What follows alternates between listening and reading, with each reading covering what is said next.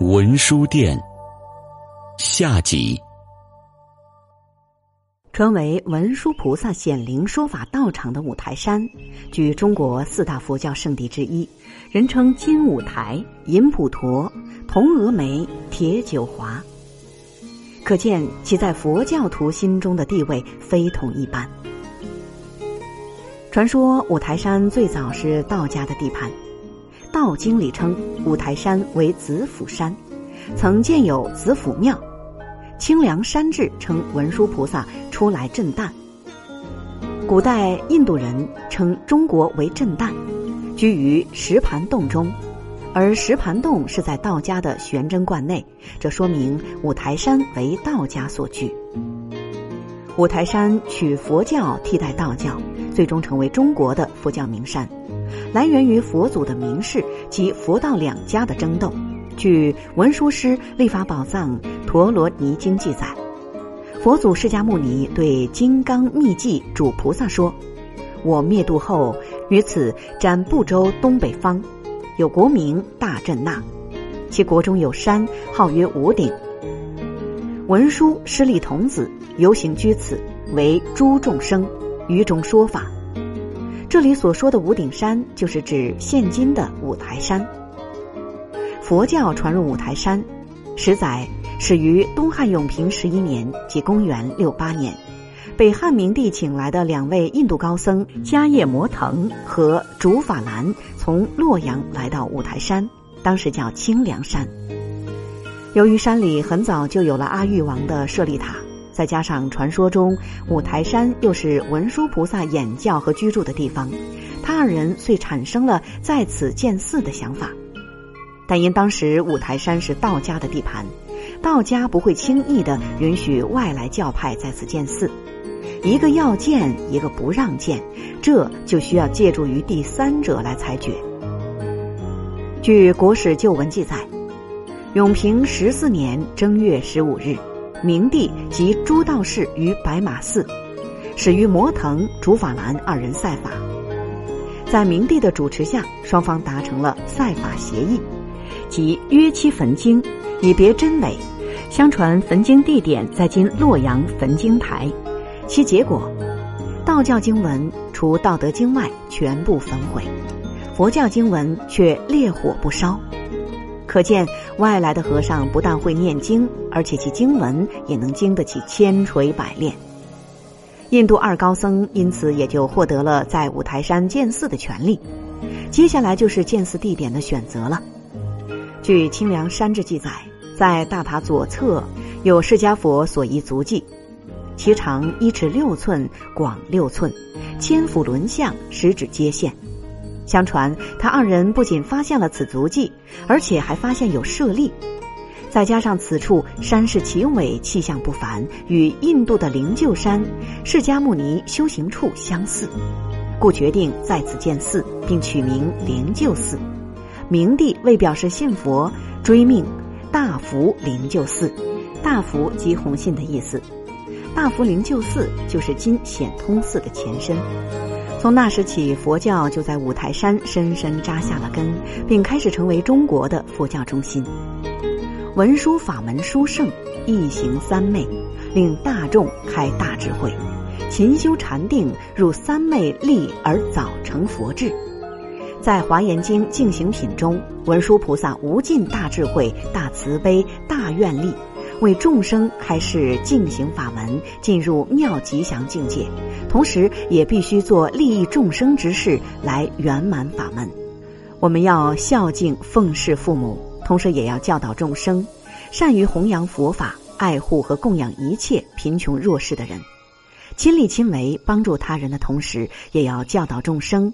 得福的时候，也会施舍帮助别人，无有贪心。我们学佛得到利益，要教导众生，把佛法传给他人，发心行菩萨道，证无上佛智。在妙法门的指引下，得到福报的同时，教导众生深入经藏，智慧如海。以清净心教导众生。心要朴实纯洁，行善聚德，修福修慧，才能同理大众，为大家说一切法而没有障碍。当我们有平等心、慈爱大众的同时，也要教导众生，心要正直，不能害人。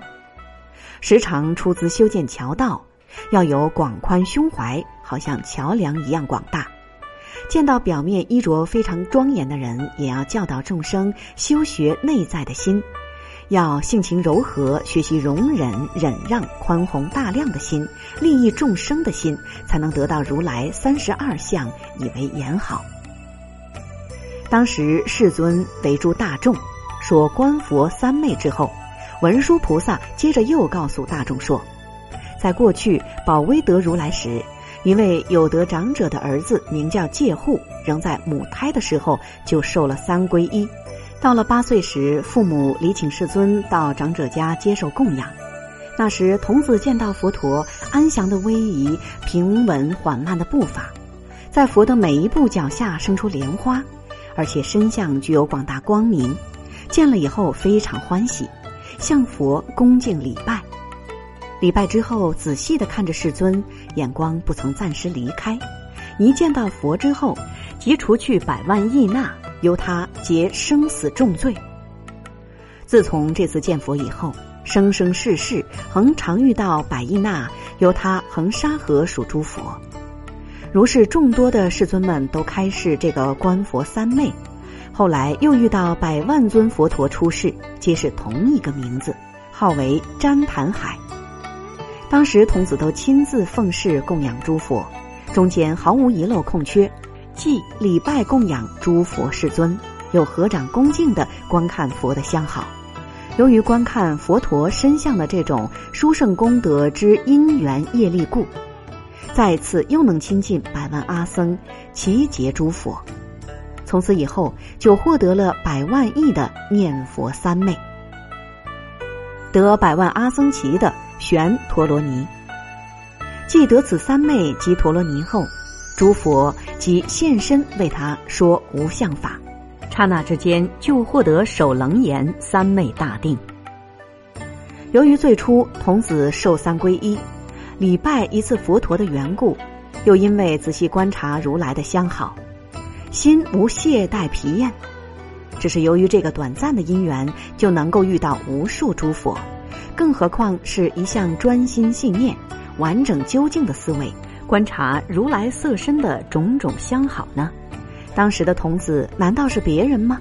那就是我文殊师利呀！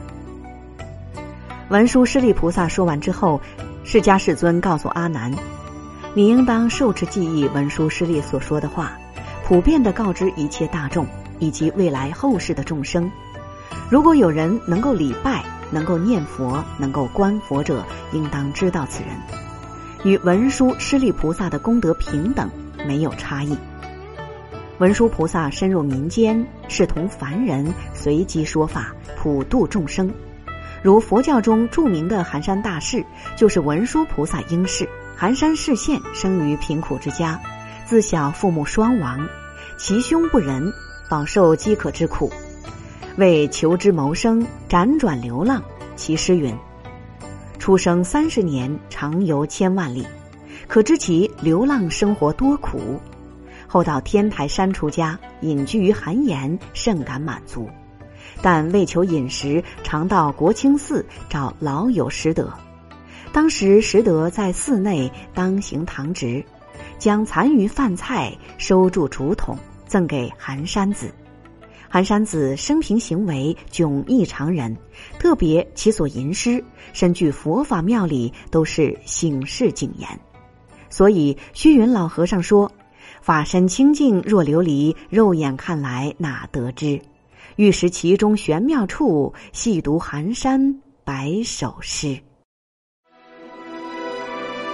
本节目由文化和旅游部全国公共文化发展中心与国家图书馆。联合推荐。